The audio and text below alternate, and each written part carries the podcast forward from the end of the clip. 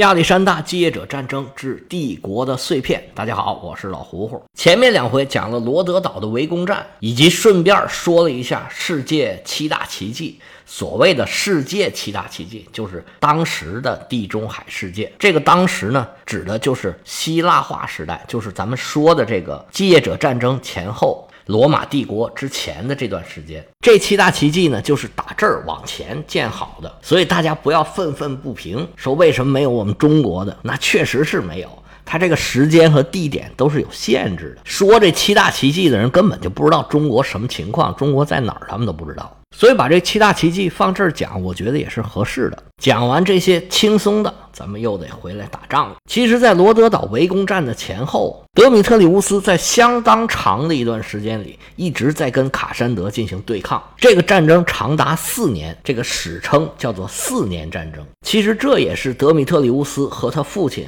始终没有能称霸的一个很重要的原因，因为他处在帝国的中央，各方的势力对他牵扯的太厉害了。在我们这套书里面，好几次德米特里乌斯就眼看要把对方给灭了，或者呢战争进行到焦灼的状态，因为其他地方的战争，他不得不从正在进行激烈战争的地方抽身而走，去救援他的父亲，或者救援其他的地方的战争。这种围魏救赵的戏码已经演了好几次了，之后还会再演。您听我慢慢的往后说。卡山德和德米特里乌斯俩人对抗的舞台是在希腊半岛上。而希腊的这些城邦啊，是出了名的反复无常、朝三暮四。在希腊人最强的时候，就被波斯人挑唆着打了伯罗奔尼撒战争。当时不可一世的雅典，从此以后啊，就一蹶不振。而腓力二世正是趁着他们低潮的这个当口，才完成了马其顿在政治军事上的崛起。卡山德和安提柯的势力在希腊半岛上就好像潮起潮落。当年卡山德在安提柯的支持之下，以雅典为落脚点，一路往北打，战胜了各种势力，最终控制了马其顿和希腊半岛的大部分地区。后来，安提柯的侄子托勒梅乌斯海陆并进，在希腊半岛上逐渐蚕食卡山德的地盘。而安提柯正准备从小亚细亚渡过赫勒斯滂海峡。彻底消灭卡山德和利西马克斯的时候，托勒密在加沙大败了德米特里乌斯，安提柯不得不重新整军备战，卡山德在希腊半岛上的压力就逐步减小了。卡山德在这段时间里，虽然对南部的控制能力逐渐的下降，但是雅典始终跟他关系还不错。他当时找的代理人叫做法莱卢的德米特里乌斯。仍然在雅典说话算数。在这个时候呢，有一个短暂的和平，大家签了一个协议。随后就有了波利伯孔举着亚历山大私生子赫拉克勒斯的名义讨伐卡山德，这算是一场闹剧吧？两边都没打起来，就把这个倒霉的年轻人给坑了。随后，德米特里乌斯代表安提柯的势力是卷土重来。他们打的是解放希腊的幌子。德米特里乌斯围攻罗德岛之前，围攻的是雅典。他在雅典的进展非常的顺利，雅典人远远没有罗德岛的抵抗意志那么坚强，很快就投降了。他们驱逐了法莱卢的那个德米特里乌斯，在这个新的德米特里乌斯的刀剑之下，恢复了民主制度。当时安提柯这边，包括德米特里乌斯，他标榜的都是给希腊人自由。他们把驻守在堡垒里面的马其顿军队都赶走了以后。德米特里乌斯也并没有在雅典驻军。这个时候，不管德米特里乌斯他心里是怎么想的，但事实上确实是给雅典带来了自由。他把卡山德的军队给赶跑了嘛？雅典从此又恢复了以前的那种公民大会，还有民选的十位将军呐。还有陪审员呢，等等，原来一系列的民主制度，这种事儿无论如何对雅典市民来说都是一件值得高兴的事儿。他们是高兴了，但是卡山德可受不了了。卡山德倒不是在乎雅典市民到底高兴不高兴，他主要是害怕法莱卢的德米特里乌斯在雅典攒的那些钱呢，被雅典人用来扩军备战，反对自己。有史料显示，当时雅典的财产税是越征越高。而且外国人呢，也被人要求说你要捐赠财产，这个很明显的就看出来，雅典呢确实是在备战。这种情况，卡山德是绝对不能容忍的。而卡山德不能容忍的另外一个原因，就是德米特里乌斯现在正在罗德岛备战他的攻城战。主要精力他没有在希腊半岛上。那卡山德就觉得雅典完全不是我的对手，我这个时候不下手，我还等什么时候啊？这叫遇到怂人搂不住火。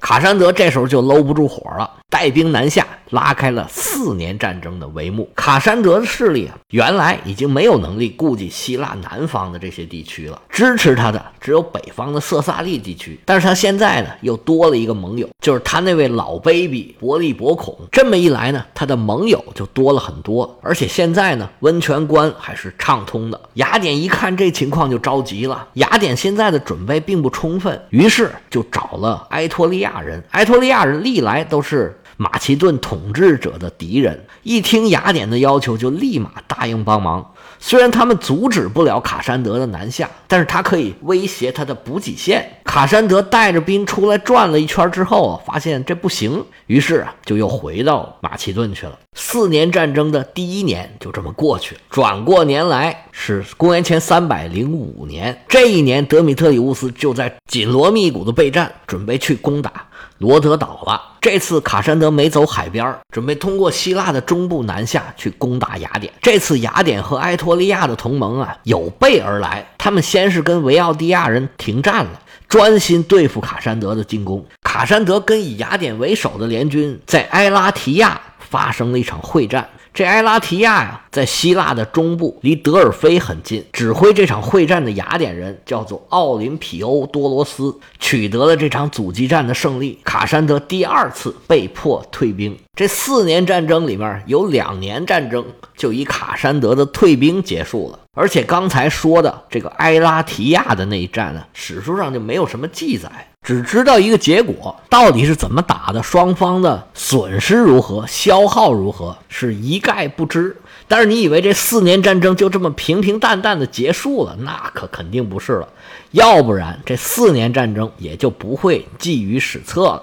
到了四年战争的第三年，就是公元前三百零四年，这形势啊就朝着对卡山德有利的方向发展了。埃托利亚联盟从雅典把军队撤出去了，而维奥蒂亚联盟则接受了卡山德的拉拢。原来阻挡卡山德进军雅典的这些绊脚石，好像一夜之间都没有了。卡山德一路是顺风顺水，不多一时就来到了雅典的跟前儿。卡山德在路上的进军很顺利，海上也很顺利。雅典刚刚恢复起来的海军力量被卡山德轻而易举的就给打败了。卡山德的战俘里边还有很多是来自雅典旁边的这个萨拉米斯岛。卡山德为了收买人心，就一分钱没收，把这些战俘全放了。萨拉米斯岛原来是雅典的地头，远在希波战争之前，萨拉米斯岛就被雅典给吞了。在第二次希波战争的时候，雅典城为了躲避波斯的进攻，把雅典整个都给清空了。很多雅典人就是躲到了萨拉米斯岛上。萨拉米斯跟雅典的关系可以说是非常的密切。这回可倒好，被卡山德一拉，萨拉米斯岛出于感激，把整个岛就献给了卡山德。从萨拉米斯岛上都能看见雅典，就近到这个程度。那卡山德现在如果占了萨拉米斯岛，封锁雅典就变得非常的容易，尤其是从这儿封锁雅典的比莱夫斯港就非常的方便。卡山德还出兵占领了科林斯，他这次是一心一意想要拿下雅典。卡山德刚刚到雅典，就差一点攻破雅典的防线。他的弟弟叫普雷斯塔库斯，眼看就要杀进城里去了，雅典人是拼命抵抗。才勉强保住城墙这道防线。当时德米特里乌斯正在围攻罗德岛，眼见着自己刚刚打下来的雅典是危在旦夕，他决定亲自出兵救援。这时候罗德岛的战士也很焦灼，手下有好多人劝少王爷啊，您这不能这样啊！这边还没打下来，您又去帮雅典，到时候啊是芝麻没捡着，西瓜也丢了。少王爷您三思啊！少王爷说：“我意已决，你休要多言。”不过他也没有带很多队伍，主要是煽风点火。他也并没有直接去救援雅典，他先是在去希腊的路上啊，访问了一些岛屿，一方面是安抚同盟，另一方面呢是震慑他自己的反对势力。随后啊，德米特里乌斯在希腊拉拢了很多中间的势力，曾经一度跟卡山德联盟的这个维奥蒂亚同盟，现在又倒向了德米特里乌斯。这位少王爷的意图非常的明显，他就是要掐住卡山德回马其顿的这条通路，而且他确实做成了。卡山德一看。这眼看到冬天了，自己的补给线路又被掐断了，不得已只好从雅典撤军，匆匆往马其顿赶。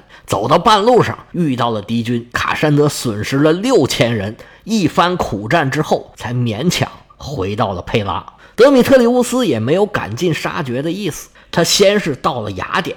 在雅典，他极尽耀武扬威之能事。他把指挥部设在万神殿，而且宣称自己是雅典的救世主，有权住在雅典娜的神庙里面。就这些呀，雅典人也就忍了。他还把士兵和妓女全部都带进了神庙，而且以身作则，跟雅典的男男女女啊。到处去寻欢作乐，但是谁让对方拳头那么大呢？那你不忍不忍也得忍。一方面呢，他们确实是害怕德米特里乌斯。而他们更害怕是卡山德重新恢复寡头派的统治，那以前雅典的民主制度就彻底没有了。那这两个烂苹果比起来，德米特里乌斯这个，哎呀，还是稍稍没有那么烂吧。不过他们忍德米特里乌斯呢，也不需要忍得太久。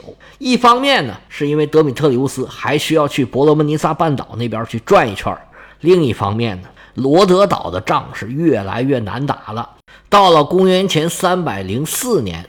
罗德岛的围攻战终于是结束了，德米特里乌斯算是遭受了一次重大的挫折。不过，虽然罗德岛打不下来，他在希腊却是横冲直撞，进展还是很顺利的。罗德岛的残局收拾完之后，到了公元前三百零二年，德米特里乌斯开始尝试在希腊建立霸权，而他个人的风格也为之一变，毕竟是三十多岁，长大了。不再是胡天胡地不负责任，行为方式呢也逐渐严谨起来了。这时候，整个安提柯集团策略发生了变化，他们是靠一点一点蚕食对手的势力，逐渐削弱对手，最后消灭他，而不是像以前那种寻求会战。一口吃个胖子。这个时候，他们的目标其实是卡山德，但是德米特里乌斯首先就是要收拾收拾希腊半岛上这些城邦，确保后方的安全。希腊半岛上的势力呢，主要分三块：雅典所在的叫阿开亚半岛，或者叫亚该亚半岛。德米特里乌斯基本上已经把这儿给拿下来了。在亚该亚半岛西南边是伯罗奔尼撒半岛，这里就比较复杂了。波利伯孔和卡山德手下的大将叫普雷培劳斯，他们守着卡山德的势力范围。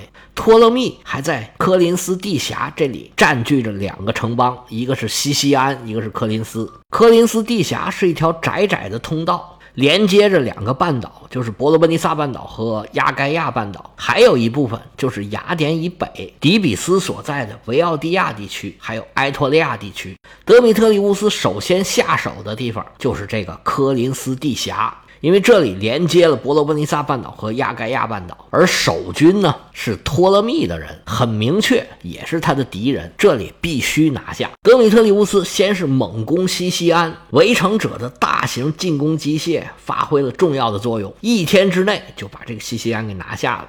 托勒密手下的守军只提了一个条件，就是放他们回去。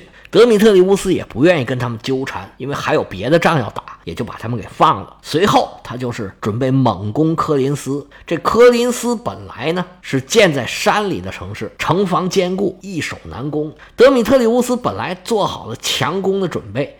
结果到了科林斯一看，哎呦，城门大开，直接投降了。虽然拿下两个城堡费了点力气，但是很快还是最终解决了这个问题。拿下了这个关键节点之后，他先是平定了亚该亚半岛上一些反叛的势力，随后就开始横扫伯罗奔尼撒半岛。少王爷在伯罗奔尼撒半岛上是所向披靡，没有人能拦得住他。卡山德的势力被逼到了角落里头，而托勒密的势力是彻底被赶走了。他在希腊建立起来了还算比较稳固的根基，于是这一年的地峡运动会就成了德米特里乌斯表演的舞台。他在这儿建立了一个科林斯同盟，大部分希腊城邦都加入了这个同盟，而且在运动会上。他娶了一个妻子，这个姑娘呢是伊比鲁斯的国王皮洛士的妹妹，名字叫做德达莫亚。这位小德公主呢，曾经跟亚历山大四世订过婚约，但是现在亚历山大四世已然是被杀。当然，嫁给德米特里乌斯是一个很好的选择了。而德米特里乌斯用这个行动宣告了自己对马其顿的野心，而且他通过这个行为呢，跟伊比鲁斯建立了联盟，共同对抗卡山德。而皮洛士，我们不止一次、两次、三次提到他了。皮洛士可是这段时间的一个风云人物。这个时候啊，他已经是十七岁，接近成年了。作为伊比鲁斯的国王，这皮洛士啊，生活在希腊和罗马之。间，而他本人呢，也确实连接起了希腊和罗马的时代。他作为希腊文化的一个边缘人物，从借者战争后期就开始崭露头角，随后一直是南征北战，是一个风云人物。而他败给罗马，则标志着罗马真正的走上了地中海霸主的这个位置。皮洛士出生在公元前三百一十九年或者三百一十八年。他刚出生的时候，因为他父亲要支持他的姑姑。奥林匹亚斯，结果呢被本国人给驱逐了。那皮洛士也没办法，只好跟着父亲一直流亡。当然了，那时候他还小的，什么也不知道。到他十二岁的时候，他就得到了安提柯的支持，他回到了伊比鲁斯，夺回了王位。这回德米特里乌斯娶了他妹妹，他就成了德米特里乌斯的大舅哥了。虽然年纪不大，但是辈儿上去了。这个时候啊，他就跟着他妹妹跟德米特里乌斯在一起呢。过不多久，就有他表现的机会了。德米特里乌斯在希腊的扩张让卡山德非常的难受，而且就在同一时间，安提柯在亚洲也没闲着，他必须在两边都保持警惕。德米特里乌斯现在是来势汹汹，在南部稳定住局势之后，开始稳步北上，把整个阵线推到了卡山德的下巴颏了。马其顿的南边紧挨着就是色萨利，卡山德召集了三万步兵和两千骑兵守在色萨利，严阵以待。而德米特里乌斯呢，没跟他硬碰，就跟原来的卡山德一样，他们选择呢坐船来到了优贝亚岛，然后呢走水路。绕过了卡山德路上的防线，来到了马其顿。卡山德知道北部的这些地方啊，防守很薄弱。他曾经想啊，移民到这儿来，但是移了多少次都没有移成功，很轻易的就被德米特里乌斯打开了一点点局面。现在德米特里乌斯是南北夹攻，从希腊半岛还有从马其顿本土出发。准备把卡山德给包了饺子。卡山德现在的兵力啊，是明显不如对手。德米特里乌斯现在有八千马其顿的长矛兵，有一万五千雇佣兵，有一千五百骑兵，还有两万五千个希腊各个城邦派出来的希腊士兵。卡山德面对这么大规模的敌人，当然不敢轻举妄动。而德米特里乌斯的目标，一个是底比斯，一个是一个叫费莱的战略要地。双方就在费莱这儿啊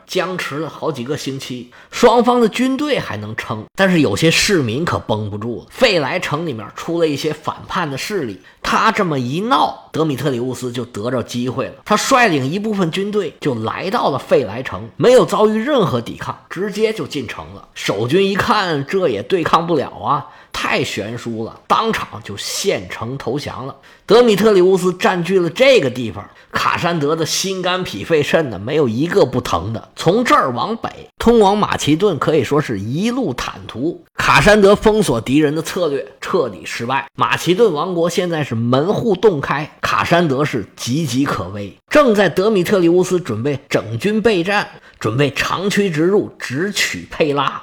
卡山德忧心忡忡，正不知道怎么办好的时候，在德米特里乌斯的大帐，忽然气喘吁吁、呵哧呵哧跑进来一个人，浑身上下跑的是盔歪甲斜，一身泥一身土，可以说是风尘仆仆。见着德米特里乌斯，赶紧拿出一封书信，说：“少王爷，这是您的信。”德米特里乌斯把信一展，从上到下仔仔细细看了一遍，惊得他是亡魂皆冒。要知道这信上写的什么东西，我们下回啊接着说。